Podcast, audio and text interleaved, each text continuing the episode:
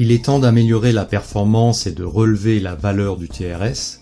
Les données ont parlé, le diagramme de Pareto montre les causes principales de pertes classées par ordre d'importance décroissante, il s'agit maintenant de les réduire. Sauf que, une fois sur le terrain, les investigations ne confirment pas les relevés, et comment est-ce possible? Je suis Christian Oman, bienvenue dans cet épisode.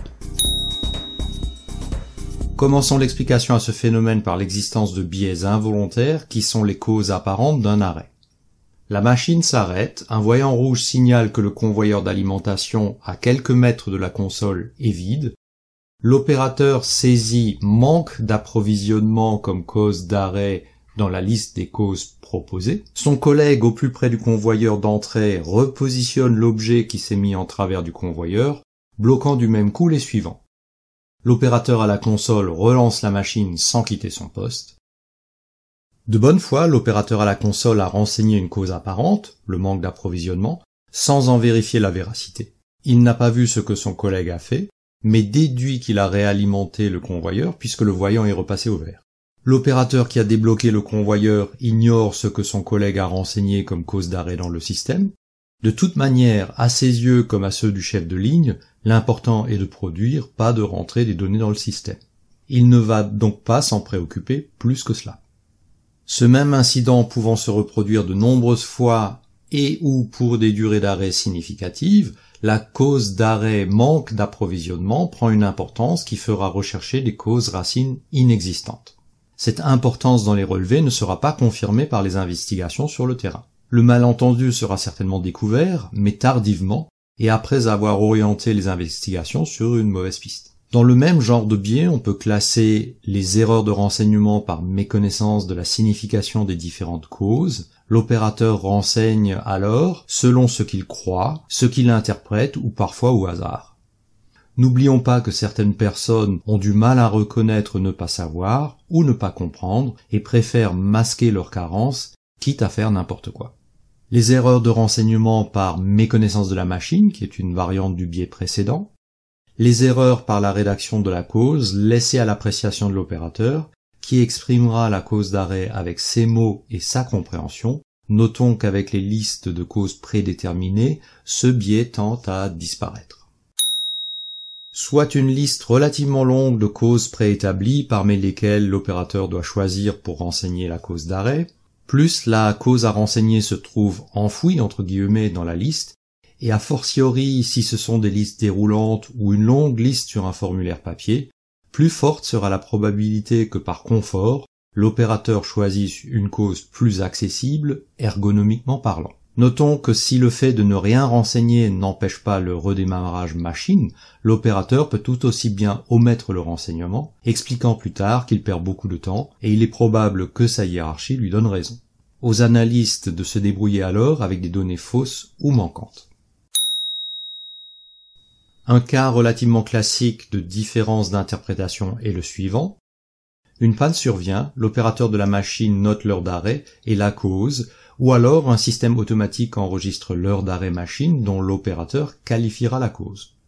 L'agent de maintenance arrive après un certain temps, analyse le problème, le résout et s'en retourne vers d'autres tâches. Il enregistrera dans la GMAO plus tard et de mémoire le temps qu'il a passé à résoudre la panne.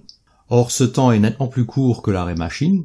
Lorsqu'on essaye de réconcilier les relevés TRS et les données issues de la GMAO, les durées ne correspondent pas. En fait, chacun raisonne dans son système et chacun interprète la durée de l'événement selon son point de vue. Lorsque l'on voudra réduire les durées d'arrêt machine pour cause de panne, la maintenance va en contester l'importance en mettant en avant ses propres données et en argumentant qu'elle ne peut réagir instantanément à toutes les sollicitations.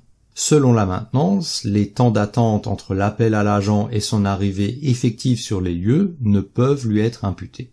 La production réplique que la machine était pourtant bien à l'arrêt tout ce temps-là. Et c'est parti pour de longues discussions.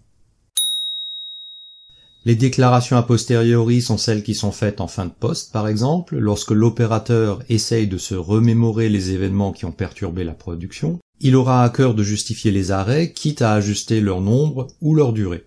Ce phénomène est ou était relativement courant avec des relevés tout papier ou sur tableur. Il n'est en principe plus possible lorsque l'arrêt machine déclenche un enregistrement automatique. Les fausses déclarations sont celles sciemment faussées par pure malveillance, soit pour masquer des pauses supplémentaires ou des pauses rallongées.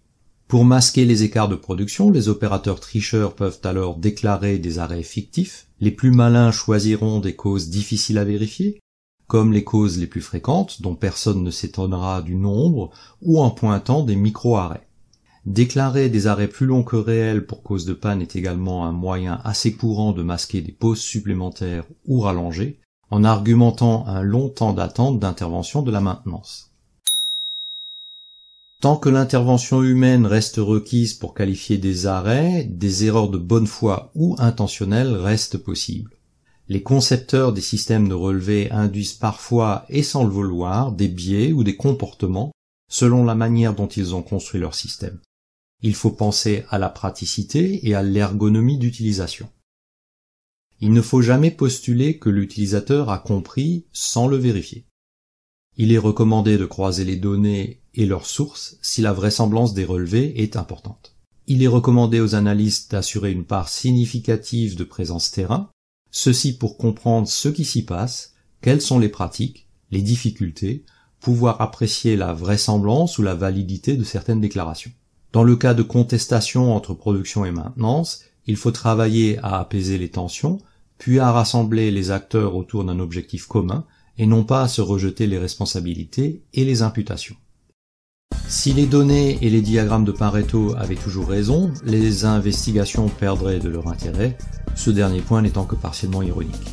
Si vous avez trouvé intérêt et valeur dans cet épisode, faites-le savoir d'un pouce levé et partagez-le.